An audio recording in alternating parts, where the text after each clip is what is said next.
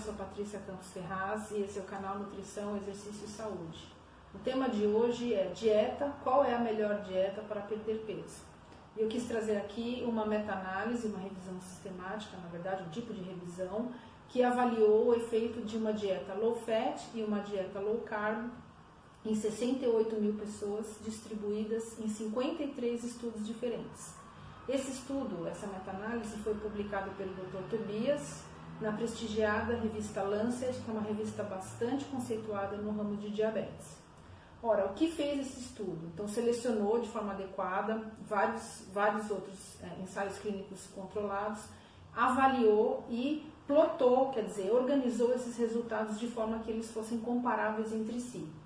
E o que essa meta-análise mostra é que, uma vez que você é, pareia a dieta low carb com a dieta low fat, com mais ou menos o mesmo número de calorias, não existem grandes diferenças nesses resultados em um ano de dieta por pessoas com IMC acima de 25, por adultos com IMC acima de 25, ou seja, que tenham sobrepeso e já obesidade. É, comparando a, dieta low carb e a dieta low fat, sem considerar as calorias totais, que, o déficit calórico como, como um todo, que isso pode é, representar, essa, essa revisão ela favorece a dieta low carb. Quer dizer, parece que a dieta low carb para pacientes com sobrepeso e com obesidade durante um ano, isso é importante falar, um longo segmento de um ano, a perda de peso que essa dieta ocasiona comparado com uma dieta low fat, que teria um pouquinho mais de carboidrato, tende a ser 1,5 kg, 1,8 kg maior do que neste grupo de low fat.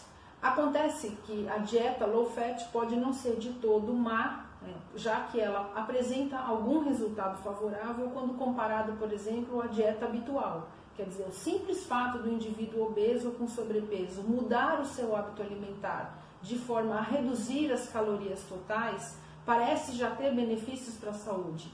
Agora, comparando a dieta low carb com a dieta low fat, nós temos uma pequena diferença, uma diferença que tem uma significação estatística, mas em termos biológicos, um quilo e meio de peso em um ano é uma diferença que não é muito grande, não é tão grande assim, né? Vamos, vamos é, combinar. É, então, aonde eu quero chegar com esse trabalho?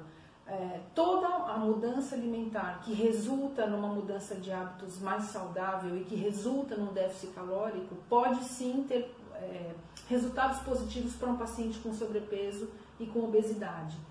Transpondo isso para a nossa realidade clínica, e aqui eu me dirijo aos meus colegas nutricionistas e médicos, é, o que vai definir se nós vamos aplicar uma dieta low carb ou uma dieta low fat são as condições metabólicas do paciente, as suas preferências alimentares.